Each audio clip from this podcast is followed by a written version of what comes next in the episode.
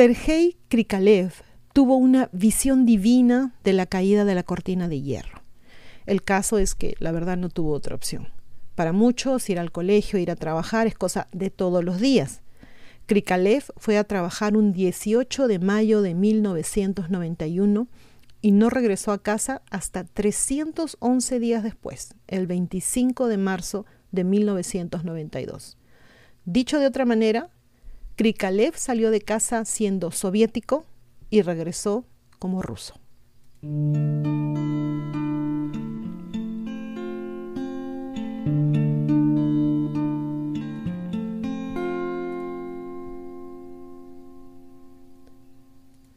Antes de continuar con este video, quiero comentarles que más adelante vamos a hablar un poco sobre la caída de la Unión Soviética para ponerlos en contexto, pero para nada es mi intención discutir sobre política, ni por qué fue, ni por qué no fue. ¿Ok? Eso es nada más para el contexto del video.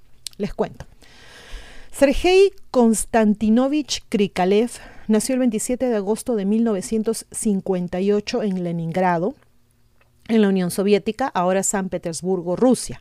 Se graduó de la secundaria en 1975 y en 1981 recibió el título de Ingeniería Mecánica del Instituto Mecánico de Leningrado, ahora Universidad Técnica de San Petersburgo.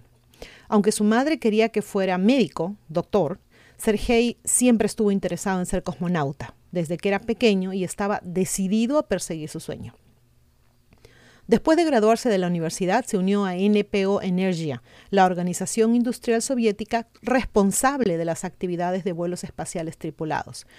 Probó equipos de vuelo espacial, desarrolló métodos de operaciones espaciales y participó en operaciones de control terrestre. Cuando en 1985 la estación espacial Salyut 7 falló, trabajó en el equipo de la misión de rescate desarrollando procedimientos para acoplarse a la estación no controlada y reparar el sistema a bordo de la misma. Krikalev fue seleccionado como cosmonauta en 1985, perdón, completó su formación básica en 1986 y fue asignado al programa Buran, el transbordador espacial de la Unión Soviética, que fue cancelado luego en 1993.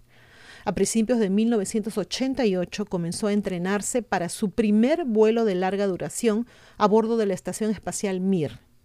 Soyuz TM-7 fue lanzada el 26 de noviembre de 1988, con Krikalev como ingeniero de vuelo, Alexander Volkov como comandante y el astronauta francés Jean-Luc Chrétien eh, reemplazaron a la tripulación anterior del Mir de Vladimir Titov, Musa Manarov y Valery Polyakov.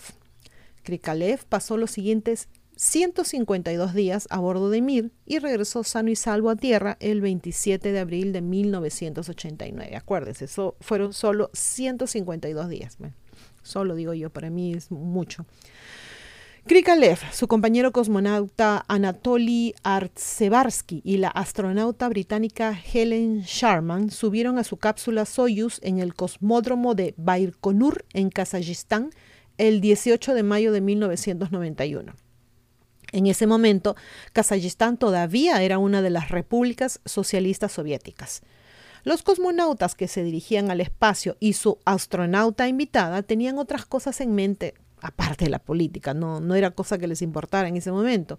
Su misión era la misma que la de la mayoría de los cosmonautas y astronautas a bordo de las estaciones espaciales, que era mantenimiento. Los cosmonautas y los astronautas están allí para realizar experimentos científicos, le dijo a Inverse la curadora de historia espacial del Museo Nacional del Aire y el Espacio, Kathleen Lewis.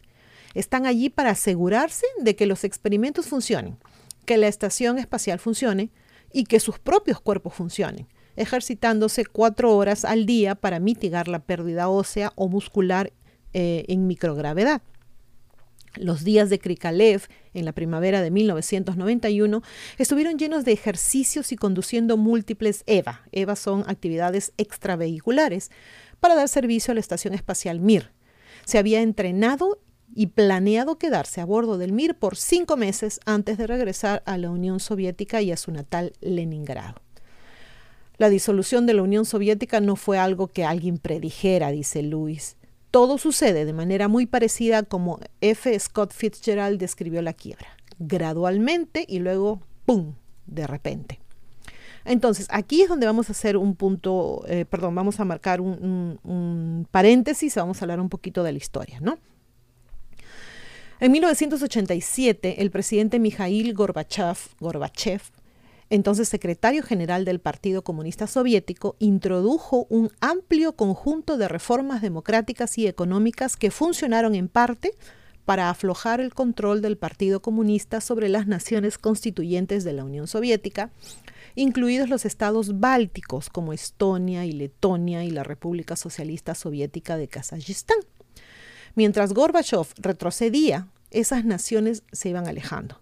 Hubo disturbios en 1986 cuando Moscú reemplazó al líder del Partido Comunista Kazajo y otros, y, y, estos, perdón, aprovecharon la disminución del control político central para declarar a su nación una república soberana dentro de la Unión Soviética en octubre de 1990. Los miembros de la posición radical del Partido Comunista de la Unión Soviética, consternados por los esfuerzos de reforma de Gorbachev, que incluían la creación del cargo de presidente y su elección para el dicho cargo en 1990, organizaron un golpe fallido en agosto de 1991. Aunque Gorbachev retuvo el poder, el país se debilitó económica y políticamente, y en diciembre las repúblicas comenzaron a dividirse en la comunidad de estados independientes, un esfuerzo encabezado por Bielorrusia, Ucrania y Rusia y firmado por otras nueve ex repúblicas. Luego, el día de Navidad de 1991, Gorbachev renunció como presidente de la Unión Soviética, lo que efectivamente la disolvió por completo. Antes del golpe de agosto, antes de la caída del Partido Comunista de Moscú, Gorbachev y su partido intentaron mantener unida a la Unión Soviética. Hasta acá lo que es parte de la historia y todo eso se desarrolló en el tiempo en que Krikalev estuvo en el espacio. Entonces, Krikalev estaba menos preocupado por las implicaciones políticas que por sus implicaciones personales. Obvio, ¿verdad? Estaba más preocupado por la prolongación de la misión y por el impacto que tendría en su salud física. La masa ósea y muscular se deterioran con el tiempo en el espacio y había entrenado solo para pasar ahí cinco meses. No había entrenado para una misión de un año. Bueno, en esa época él no lo, no lo sabía, obviamente. Otros cosmonautas irían y vendrían en los siguientes meses, pero Krikalev se quedaría, incluso después de la caída del gobierno de su país. A pesar de que Soyuz era un bote salvavidas, él y su colega cosmonauta Alexander Volkov, que estuvo en, con Krikalev el 26 de diciembre, podrían haberlo llevado a casa si hubiera querido, pero eso habría significado dejar a Mir sin tripulación. Se comprometieron a mantener ocupado a Mir y estuvo continuamente ocupada durante más del 80% del tiempo que estuvo en órbita, nos cuenta Luis. La Unión Soviética había aprendido la lección y a no dejar la estación desatendida debido a la experiencia de la Estación Espacial Salyut 7. Y les contamos que eh, la dejaron desocupada, la estación Salyut 7, y comenzó a fallar y a perder, perder control. Esto fue en 1985 amenazando de esta manera con realizar un descontrolado reingreso que podría haber dañado a las personas en tierra. Una tripulación de cosmonautas felizmente pudo controlar la estación y el programa espacial soviético era muy consciente del papel que había jugado el elemento humano para evitar el desastre. O sea, no se puede dejar así nada más desatendido, ¿verdad? El compromiso de la gente en el programa espacial soviético, tanto para preservar Mir como para el programa espacial en su conjunto, independientemente de su gobierno, fue esencial para mantener a Krikalev con vida y relativamente bien, incluso si tenía que quedarse mucho más tiempo de lo esperado. Esas personas todavía estaban trabajando muy dedicadas a él, dice Luis cualquiera que fuera el Estado sucesor que surgiera en lugar de la antigua Unión Soviética, reconocieron la necesidad del prestigio nacional para mantener la estación espacial. Aquí hago un paréntesis y me pregunto de qué estaban más preocupados, eh, del prestigio nacional o de Krikalev, ¿no? No entiendo, en fin. También eran personas muy inteligentes y altamente educadas, dedicadas a trabajar en el espacio, nos cuenta Luis. Tenían títulos avanzados y les apasionaba su trabajo incluso si no habían podido ganarse la vida haciéndolo en años. en los últimos años de la Unión Soviética, siempre podían, podíamos encontrar a un taxista pirata, un tipo de Uber precapitalista en Moscú. Y lo más probable es que alguien con un doctorado en física estaría conduciendo ese carro para poder llegar a fin de mes. O sea, les pagaban poquísimo, ¿verdad? Así que Krikalev difícilmente se quedó varado solo y sin contacto con tierra, incluso si seguían diciéndole que no podían relevarlo, al menos no por el momento. También usaba un radio, un dispositivo de radio de envío de datos que usó para comunicarse con radioaficionados entusiastas de todo el mundo. Entonces, si bien es posible que Krikalev no haya visto la caída de la Unión Soviética, es posible que haya visto que haya sido, perdón, uno de los ex ciudadanos mejor informados en los días y semanas posteriores al discurso de renuncia de Gorbachev a la presidencia. Ese fue un nivel de acceso con la Tierra y con la comunidad más amplia que haya tenido cualquier cosmonauta anteriormente, nos dice Luis. Finalmente, relevado de su deber, Krikalev regresó a Tierra en marzo de 1992, gravemente debilitado, tanto así que necesitó ayuda para caminar sobre el suelo cubierto de nieve de la República de Kazajistán después de 311 días a bordo de la Estación Espacial Mir. ¿Se lo imaginan? Uno podría pensar que tal prueba llevaría a una persona pues a renunciar, no regreso más al espacio, nunca más. Pero Krikalev pasaría más del doble de ese tiempo en el espacio. En octubre de 1992, la NASA anunció que un cosmonauta experimentado volaría a bordo de una futura misión del transbordador espacial. Krikalev fue uno de los dos candidatos designados por la Agencia Espacial Rusa para la formación de especialistas de misión con la tripulación del STS-60 y en abril de 1993 fue asignado como especialista principal de la misión. Sergei Krikalev estuvo a bordo del STS-60 Discovery, la primera misión conjunta del transbordador espacial estadounidense-ruso. Fue lanzado el 3 de febrero de 1994 desde el Centro Espacial Kennedy. Le vamos a llamar KSC, ¿no? Esas son sus siglas. Esto en Florida. Y el STS-60 fue el segundo vuelo del módulo de habitación espacial 2 o Space Hub 2 y el primer vuelo de la instalación Wake Shield o WSF-1. Durante el vuelo, la tripulación del Discovery llevó a cabo una amplia variedad de experimentos de ciencia, tanto en el WSF-1 como en el Space Hub, así como experimentos de observación de la Tierra y ciencias de la vida. Krikalev realizó porciones significativas de las operaciones del Sistema de Manipulación Remota o RMS durante el vuelo.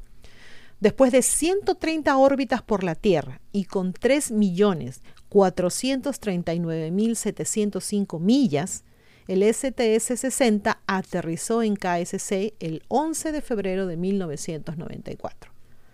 Krikalev recibió la medalla de vuelo espacial de la NASA en 1994 y otra en 1998.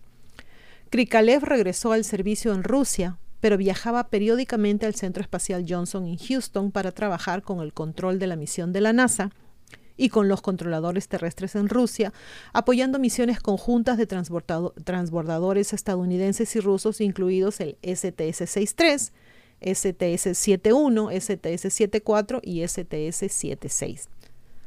La siguiente misión espacial de Sergei Krikalev fue el STS-88, Endeavour, así se llama, STS-88 en Endeavour, perdón, en inglés, lanzada desde KSC el 4 de diciembre de 1998.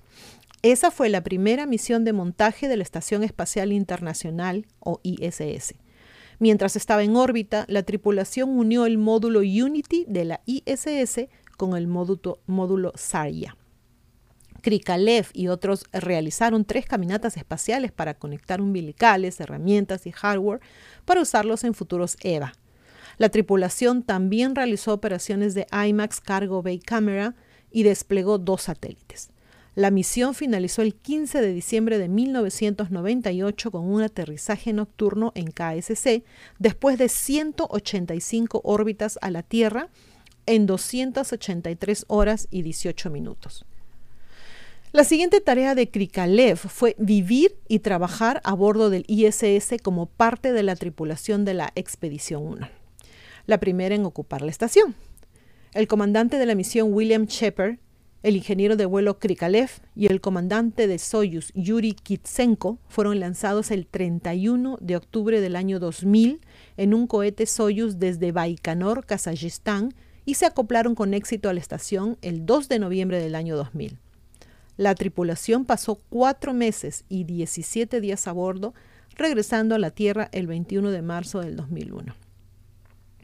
El 14 de abril del 2005, el coronel Krikalev ingresó al espacio por sexta vez a bordo de un cohete Soyuz lanzado desde Baikonur, Kazajistán. Como comandante de la undécima tripulación en ocupar la ISS, la expedición 11 estuvo acompañada por el astronauta estadounidense John L. Phillips. Durante la misión, Krikalev superó el récord de tiempo total en el espacio, anteriormente en manos de Sergei Avdeyev con 747 días y medio, el 16 de agosto del 2005. Su tiempo acumulado en el espacio sería un récord mundial de 803 días, 9 horas y 39 minutos a su regreso a Kazajistán a bordo de un cohete Soyuz el 10 de octubre del 2005. Sergei Krikalev también realizó 8 EVA por un total de 40 horas y 58 minutos mientras prestaba servicio en Mir, el transbordador y la quinta estación internacional. Por su experiencia en vuelos espaciales, Krikalev recibió el título de Héroe de la Unión Soviética, la Orden de Lenin y el título francés de L'Officier de la Legión de Honor Acá sí, literalmente me perdona mi francés. Y el nuevo título de Héroe de Rusia. En el 2007, Krikalev fue nombrado director de vuelos espaciales tripulados en la Agencia Espacial Estatal, Estatal Rusa Roscosmos.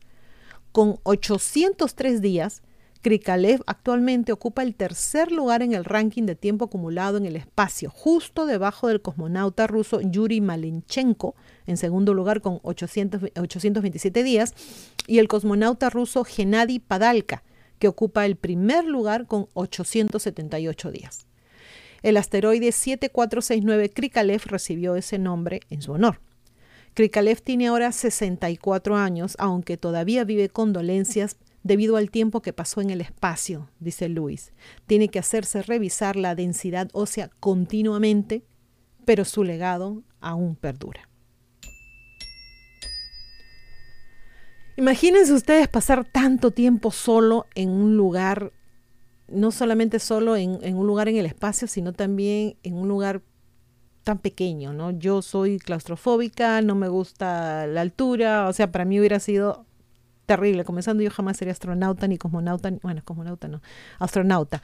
Pero bueno, ya sabemos que gente como Krikalev uh, se sienten, digamos, cómodos en ese ambiente. Y no solamente eso, esa gente se prepara para eso, ¿no? Yo ni siquiera intentaría hacerlo, pero en fin, hay mucha gente que le gusta, se les agradece tremendamente, pero cada quien lo suyo. O sea, realmente lo máximo, ¿no? Hay que agradecerle mucho a este hombre también todo el tiempo que se pasó ahí, aunque lamentablemente no fue debido a que él quiso hacerlo. Pero bueno, se supone que uh, ayudó en muchas cosas y demás, ¿no? Ups. Bueno chicos, espero que les haya gustado este video. Se me portan bien, se me cuidan mucho. Ah, por favor compartan y como siempre, a pensar bonito. Gracias. Chau.